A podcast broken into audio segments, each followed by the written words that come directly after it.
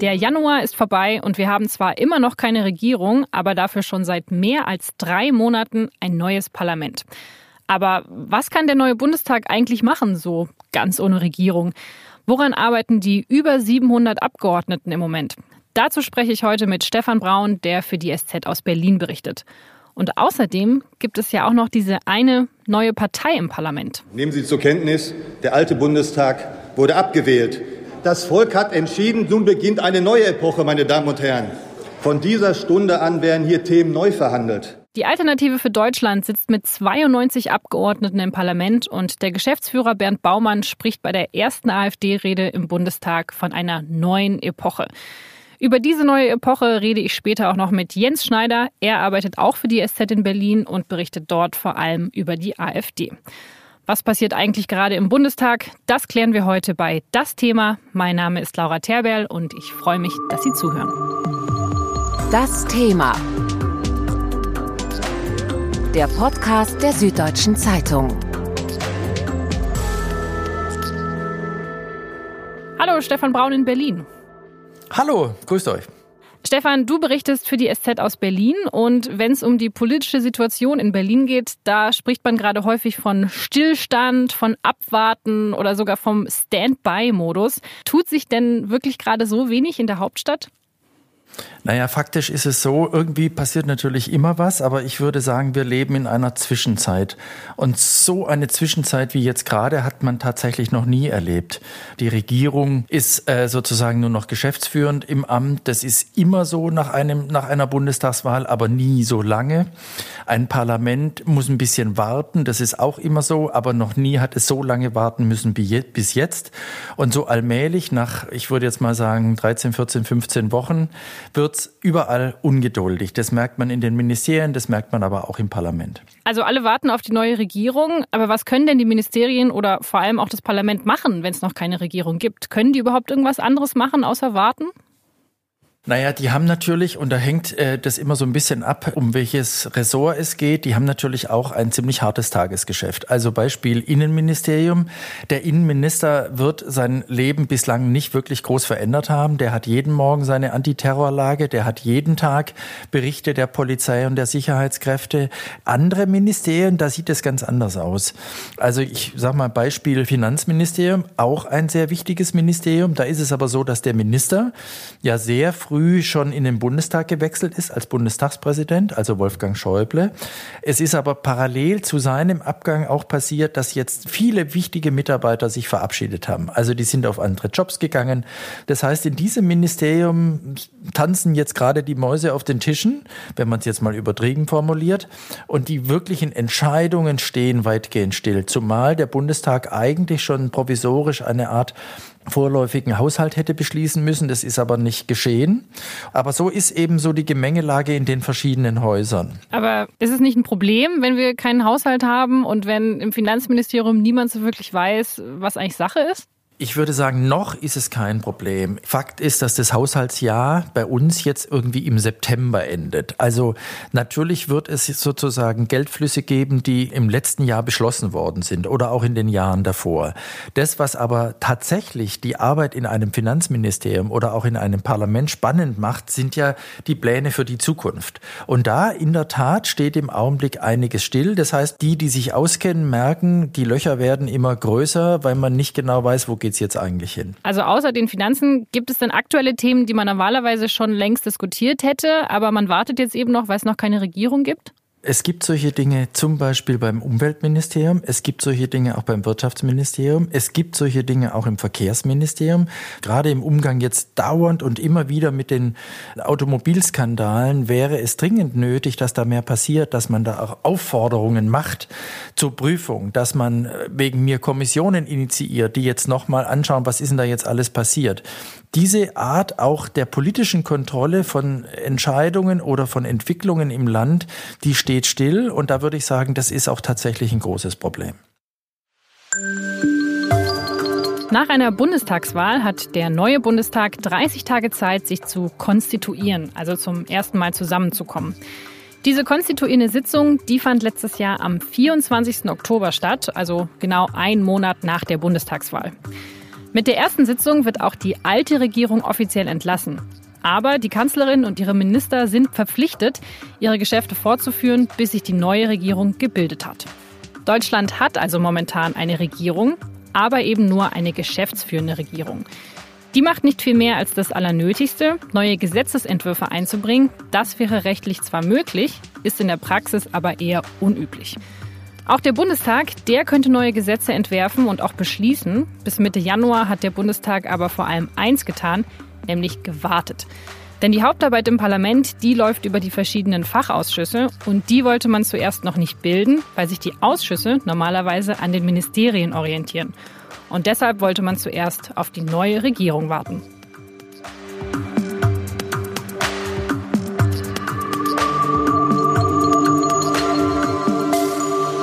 Stefan, wenn es jetzt noch keine neue Regierung gibt, über welche Themen wird denn dann im Bundestag gerade debattiert?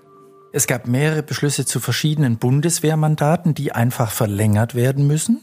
Dann gab es oder wird es diese Woche aller Voraussicht nach eine Entscheidung geben, weil die Aussetzung des Familiennachzugs für subsidiär beschützte Flüchtlinge ja im März ausläuft. Also es gibt ein ganz hartes Timing. Diese Woche muss diese Aussetzung verlängert werden. Also wird es auch da, und es ist jetzt kein Gesetz, aber es ist sozusagen ein Beschluss der Bundesregierung, der dringend verlängert werden muss. Das wird es dieses, diese Woche geben. Also es ist nicht so, dass gar nichts passiert, aber es passiert natürlich vergleichsweise wenig. Das Zweite, was aber natürlich eine riesige Relevanz hat, ist, es gibt in so einer Zwischenzeit immer wieder Möglichkeiten, oder jedenfalls Versuche, die offene Situation zu nutzen, um womöglich auch Fraktionen für eine Initiative zu gewinnen, die später wieder im Koalitionszwang oder in dieser Koalitionsdisziplin nicht mehr mitmachen würden. Wir erinnern uns, das hat es schon vor der letzten Bundestagswahl gegeben bei der Gleichstellung homosexueller Paare. Mit einem Mal war die Situation so offen, dass alle frei entscheiden konnten. Und das gab es jetzt im Nachhinein, also nach der letzten Bundestagswahl, noch nicht als Beschluss, aber es gab sehr viele Versuche, plötzlich einfach mal Ideen zu transportieren in der Hoffnung, man kriegt jetzt bunte Koalitionen zustande, bis dann die nächste Regierung steht. Das heißt, man schlägt einfach mal was vor und guckt, ob man dafür dann eine Mehrheit bekommt. Ähm, wie erfolgreich war das denn bei bisherigen Beschlüssen? Jetzt war es im Augenblick noch nicht sonderlich erfolgreich. Das gilt natürlich vor allem für die Initiative, also jetzt mal um eine zu benennen, die AfD hat einen, einen, einen Vorschlag eingebracht, sofort alle Grenzen zu schließen. Dafür gab es keine bunte Koalition, sondern das hat irgendwie nur die AfD beschlossen. Schon heikler ist die Frage, gibt es künftig möglicherweise ein über die Fraktionsgrenzen hinweg beschlossenes Einwanderungsrecht? Auch da gibt es Initiativen, die sind aber noch nicht so weit, dass man quasi schon abstimmen könnte. Es könnte aber quasi auch quer durch die mögliche neue Koalition und die Oppositionsparteien da Möglichkeiten geben, wie weit gehen wir dabei, wen wollen wir ausschließen, werden wir zum Beispiel die Maghreb-Staaten Staaten zu sicheren Herkunftsländern erklären. Das alles ist jetzt so im Schwange, ähm, wird heftig diskutiert, seitdem die AfD dabei ist, weil die AfD natürlich auch die anderen Fraktionen zwingt, leidenschaftlicher, präziser sich selbst zu begründen. Und es gibt viele Beobachter, die zwar nicht die AfD als Gewinn erleben, aber die Debatten als Gewinn erleben, weil sie in aller Regel Argumente schärfen. Das kennt man ja auch von sich zu Hause, wenn man dann sozusagen mal wirklich in einer heftigen Diskussion steckt und die nicht über ein bestimmtes Maß an Aggression hinausgeht, dann lernt man in aller Regel auch vom anderen, der vielleicht anders denkt als man selbst. Das hört sich ein bisschen nach Aufbruchsstimmung im Parlament an. Wie ist denn gerade die Stimmung in Berlin oder beziehungsweise auch im Bundestag? Also ich würde mal sagen, ganz am Anfang gab es so ein bisschen diese, diese positive Idee, vielleicht können wir was bewegen. Jetzt muss man immer so ein bisschen das Innenleben der einzelnen Fraktionen auch mit im Blick behalten. Da ist in der Regel so grosso modo die Hälfte der Fraktion neu, die sind unruhig, die sind am Anfang aber vor allem neugierig und dankbar, dass sie gewählt worden sind. Und jetzt aber, nach, ich würde mal sagen, drei, vier Monaten, wächst total die Ungeduld in den Fraktionen. Was wird aus mir? Welche Aufgabe kriege ich, also welches Sachthema kriege ich zugeordnet? Geordnet, in welcher Rolle betreue ich das. Da hat es jetzt in den letzten Wochen ziemlich viel Unruhe gegeben, ehrlicherweise über alle Fraktionen hinweg. Das ist bei der AfD nicht anders als bei den Grünen. Und deswegen haben die Fraktionsführungen zum Teil etwas unterschiedlich, aber quasi so ein, so ein Prozedere entwickelt, um auch ihre eigene Fraktion zu beschäftigen. Du hast es gerade schon angesprochen, es gibt auch viele neue Abgeordnete im Bundestag, die sich vielleicht auch erstmal zurechtfinden müssen und das dann vielleicht auch gar nicht so schlimm finden, dass sie am Anfang eine längere Phase hatten, wo sie sich mal einfinden konnten. Wir haben mit einer neuen FDP-Abgeordneten gesprochen, mit Nicole Bauer, und die hat so die erste Phase ja eigentlich so beschrieben, als ob das ganz positiv sei, dass sie noch ein bisschen mehr Zeit hat. Habe die ersten Wochen und Monate, die sich so in Sondierungsgesprächen ergeben hatten, viel im Wahlkreis genutzt und habe auch selber ein Wahlkreisbüro mitten in der Landshuter Neustadt eröffnet. Und wir schreiben auch jetzt ähm, immer wieder schon sammeln wir die Ideen und schreiben wir auch Anträge. Also es wird gearbeitet, es herrscht nicht Stillstand, aber es ist halt so, dass die Dinge angegangen werden, die am dringendsten notwendig sind. Und ich denke, wenn man dann die neue Regierungsform hat, dann werden halt noch viel, viel mehr Themen auf die Agenda gesetzt. Und vielleicht auch kritischere Themen, die man so vielleicht noch nicht draufstehen hat. Lange wollte man ja keine Ausschüsse einrichten, weil man warten wollte, bis die neue Regierung steht. Jetzt Ende Januar hat man die Ausschüsse doch schon gebildet. Ähm, das heißt ja jetzt, dass sich endlich was inhaltlich tut im Parlament, oder? Naja, jetzt im Augenblick muss man leider feststellen, hat es die AfD durch das, was sie dauernd tut, wieder einmal geschafft, irgendwie, dass man vor allem über die AfD und die Ausschüsse, die die AfD, die, bei denen die AfD den Vorsitz stellen wird, dass das irgendwie das große Thema ist und alle anderen Fragen irgendwie hinten runterfallen. Ähm, ja, es passiert jetzt was. Ich habe es vorhin auch schon erwähnt. Es passiert etwas, weil die Abgeordneten jetzt wissen, darauf muss ich mich fokussieren. Und es kommt noch etwas anderes dazu. Das ist in diesem Fall immer auch wichtig in dem Augenblick kannst du auch beginnen, dir Gedanken darüber zu machen, ob es auch Untersuchungsausschüsse über Ereignisse der vergangenen Jahre geben wird. Da ist einer sehr wahrscheinlich, nämlich eine Untersuchung des Falles von Anis Amri, dem Attentäter auf dem Berliner Breitscheidplatz. Und umstritten ist, ob es auch noch einen zweiten geben wird, also äh, einen, einen allgemeinen Untersuchungsausschuss über die Flüchtlingspolitik der letzten Regierungsphase da wird es unter anderem sehr spannend werden, weil eigentlich im Wahlkampf sowohl AfD als auch FDP das angekündigt haben. Die FDP aber inzwischen merkt, wie unangenehm es ist, wenn sie irgendwelche Initiativen startet, die von der AfD mitgetragen oder sogar initiiert sind. Also hier wird man auch beobachten können, wie Abgrenzung, Nicht-Abgrenzung funktionieren wird. Da steckt ja noch was anderes dahinter, eben dieses Spiel der freien Kräfte, dass es gerade noch keine Regierung gibt, dass die Fraktionen einfach auch mal so nach Mehrheiten suchen können. Aber da gilt wohl äh, jeder mit jedem, aber Hauptsache nicht mit der AfD. Ja, so ist es. Und ich würde jetzt sagen, bei diesem zweiten Beispiel, also zweiter Untersuchungsausschuss Flüchtlingspolitik Bundesregierung, dass da natürlich Union und SPD schon sehr stark auch ein gemeinsames Interesse haben. Ich will jetzt nicht sagen, die Sache zu verhindern, aber bei dem Auftrag des Ausschusses und bei dem Ablauf des Ausschusses durchaus mit Einfluss zu nehmen. Nicht komplett, das dürfen sie nicht, wenn er denn zustande kommt, aber eben durchaus mit. Insoweit würde ich sagen, freies Spiel der Kräfte wird sich schon da nicht mehr so entfalten. Die Ausschüsse zu Haushalt, Justiz und Tourismus sind ja an die AfD gegangen. Und du hast gerade schon kritisiert, dass es darüber ja, eine sehr große Debatte gab, die alles andere überlagert hat. Aber ich meine, dass man darüber debattiert, ist ja irgendwie auch nachvollziehbar. Also Kannst du die Debatte verstehen, die es da gab? Logisch, dass es diese Debatte gibt und dass es sozusagen immer wieder heftigste Debatten darüber geben wird und geben muss, wer und unter welchen Umständen jemand von der AfD, der faktisch in der Geschichte, in seiner eigenen persönlichen Geschichte als Rassist oder als Aufrufer zum Mord von anderen oder was auch immer aufgetreten ist, diese Debatte muss es geben. Das Problem sehe ich darin, dass die AfD das nur dieses eine Interesse hat. Der AfD ist es doch nicht wirklich relevant oder wichtig, ob Person X oder Person Y dem Haushaltsausschuss vorsitzt. Der wird wahrscheinlich erstens nicht so wahnsinnig viel selber machen können. Also ein Ausschussvorsitzender hat zwar repräsentativ eine große Rolle, aber er kann ohne die Obleute der anderen Fraktionen fast nichts selber entscheiden. Also sozusagen, man soll den Einfluss dieser Ausschussvorsitzenden nicht zu sehr in die Höhe schießen. Man erinnert sich zum Beispiel an Wolfgang Bosbach, Vorsitzende Innenausschuss. Der war sehr eloquent, der war öffentlich sehr bekannt, aber die Abläufe des Innenausschusses Ausschusses hat er nicht alleine bestimmt, ganz und gar nicht. Da finde ich, äh, ist ein Unverhältnis, also ein, ja, ein Missverhältnis entstanden, weil man sozusagen sich wahnsinnig aufgeregt hat, dass die diese Rolle kriegen. Eigentlich muss man sich immer wieder darüber aufregen, was sie tun. Und manchmal müsste man, ohne dass man irgendetwas verharmlost, sie einfach ignorieren, weil ich glaube, das wäre die größte Strafe für die AfD überhaupt, wenn sie nicht stattfindet. Vielen Dank an Stefan Braun in Berlin. Bitte sehr, gern geschehen. Die Alternative für Deutschland sitzt seit Oktober zum ersten Mal im Bundestag. Die Partei hat bereits Erfahrung in den Landesparlamenten gesammelt. Sie bekommt jetzt auch in einem ordentlichen Umfang Steuergelder. Und wenn die Große Koalition kommt, dann ist die AfD auch die größte Oppositionspartei. Aber wirklich mit ihr zusammenarbeiten, das möchte keine der übrigen Fraktionen. Den Plenarsaal im Bundestag, den nutzt die AfD trotzdem sehr effektiv. Die Abgeordneten sind im Plenum präsent, sie kommen fast immer geschlossen zu den Debatten, sie applaudieren sich gegenseitig lautstark und sie halten Reden wie diese, die man als kalkulierten Eklat verstehen kann.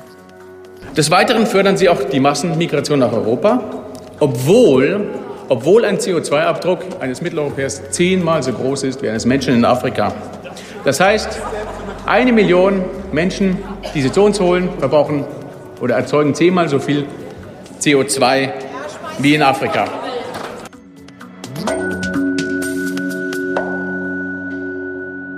Das war Dr. Rainer Kraft von der AfD bei seiner ersten Rede im Bundestag. Und bei der Rede hat er argumentiert, dass die Flüchtlinge in Deutschland schlecht für unsere CO2-Bilanz sind.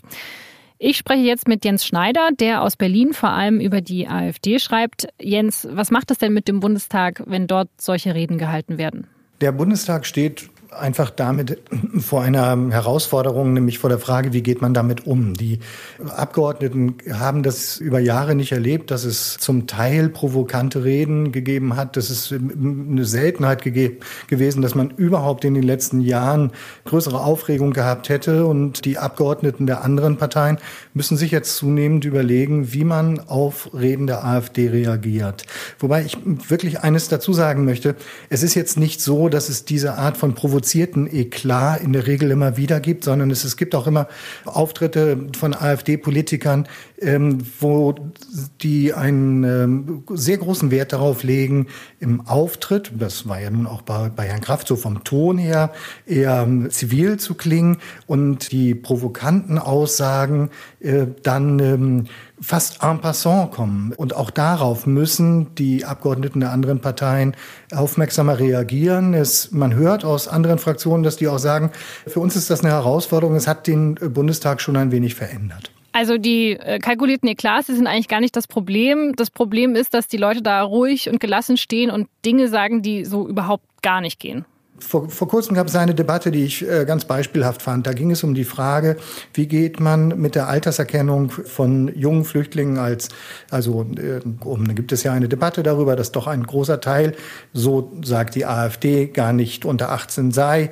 In dieser Debatte war das schon so, dass der Redner der AfD versucht hat, ähm, seine, seine Position durchaus nüchtern darzustellen. Das Ganze wurde aber verbunden mit einer Grundaussage, die jungen Flüchtlinge unter einen Pauschalverdacht Verdacht stellte. Und damit umzugehen, das ist, denke ich, ein Teil der Herausforderung. Aber wenigstens ist im Bundestag jetzt nicht mehr langweilig. Also eigentlich hört sich das ja auch ein bisschen danach an, als ob das ganz gut wäre für dieses Plenum, dass da mal ein bisschen mehr diskutiert wird, oder?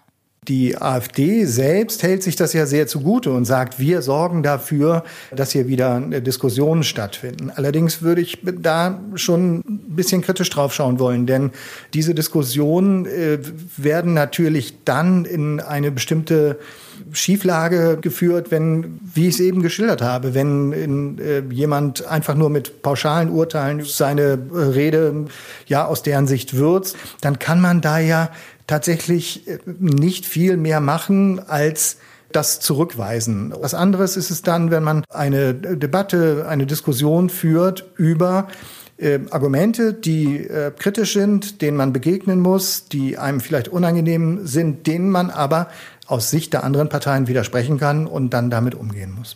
Ein Vorwurf an die AfD von den anderen Parteien lautet, dass sie außerhalb des Plenums eher zahm sind und mitarbeiten wollen aber dass sie sich im Plenum dann ganz anders inszenieren.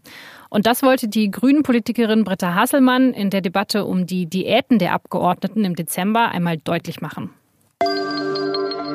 Es gab weder einen Widerspruch von Seiten des ersten parlamentarischen Geschäftsführers noch eine inhaltliche Anmerkung zum so. Thema, meine Damen und Herren. Hasselmann. Und da werden heute und da werden heute die Backen so aufgeblasen. Wie scheinheilig ist das denn? Frau Hasselmann. Leute, Frau ha nein, ich lasse keine Frage zu. Wie scheinheilig ist das denn?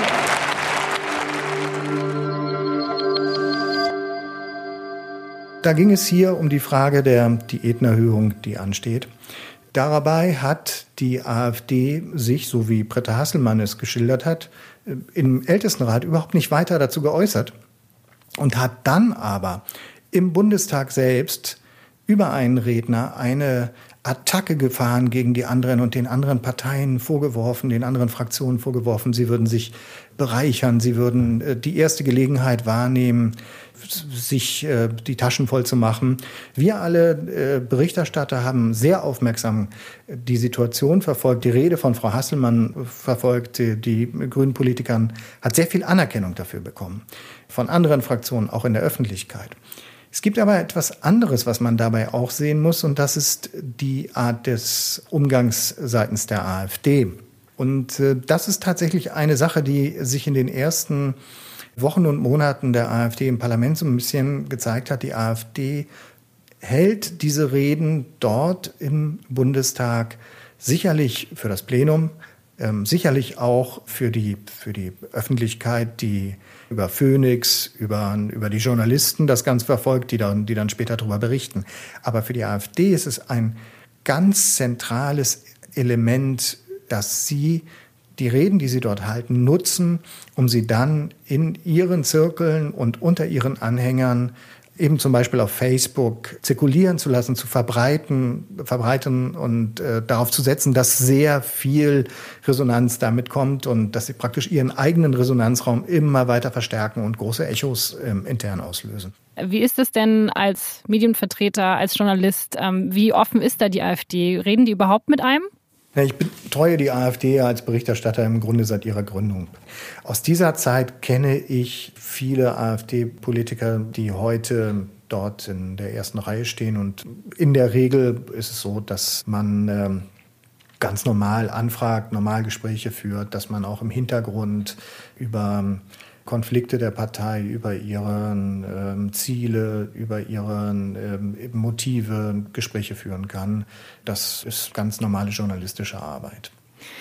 Ich habe auf der anderen Seite aber schon das Gefühl, dass wenn man über diese Partei berichtet, eigentlich nichts richtig machen kann. Also entweder man berichtet zu viel und dann verschafft man ihr zu viel Aufmerksamkeit, was auch wieder kritisiert wird, oder man berichtet zu wenig, ignoriert die AfD und darauf beruft sich dann wieder die AfD und fühlt sich in eine Opferrolle gedrängt. Wie lässt sich das auflösen? Indem man es ähm, so richtig wie möglich macht, würde ich jetzt sagen. Man muss einfach nach meinem Gefühl sehr genau überlegen, wann ist etwas relevant. Wann sollte man reagieren?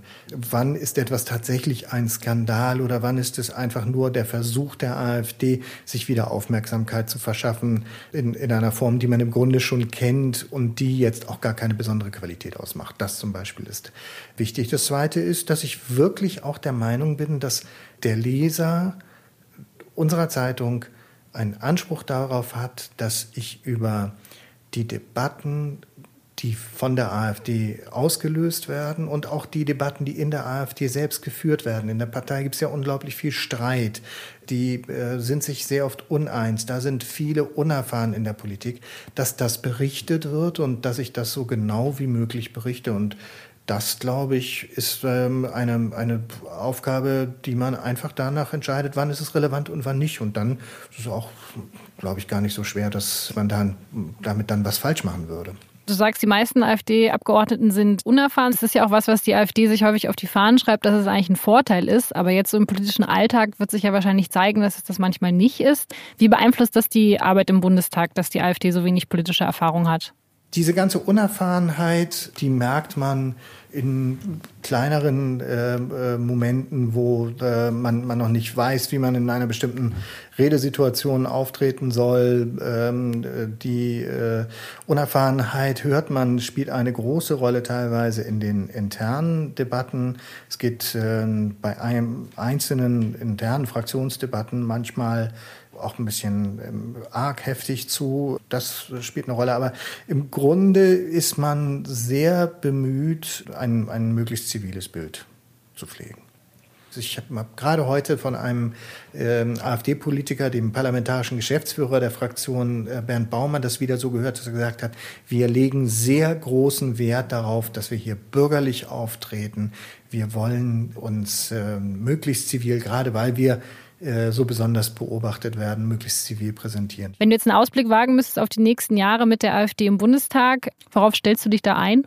Auf intensive Debatten, auf äh, Momente, in denen die anderen Parteien vor der Aufgabe stehen, auf Provokation zu reagieren und auf die äh, immer wieder die Frage, inwieweit diese Fraktion der AfD, die im Moment noch wie ein monolithischer Block aussieht, das sind 92 Abgeordnete, davon 80 ohne parlamentarische Erfahrung.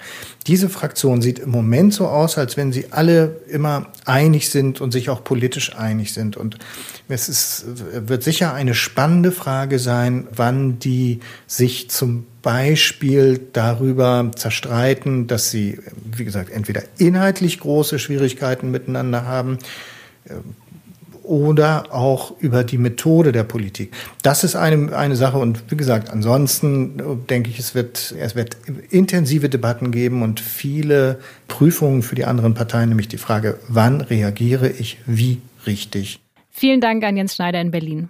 Gern geschehen, schönen Tag. Das war das Thema für diese Woche. Mein Name ist Laura Terberl und ich freue mich, dass Sie zugehört haben.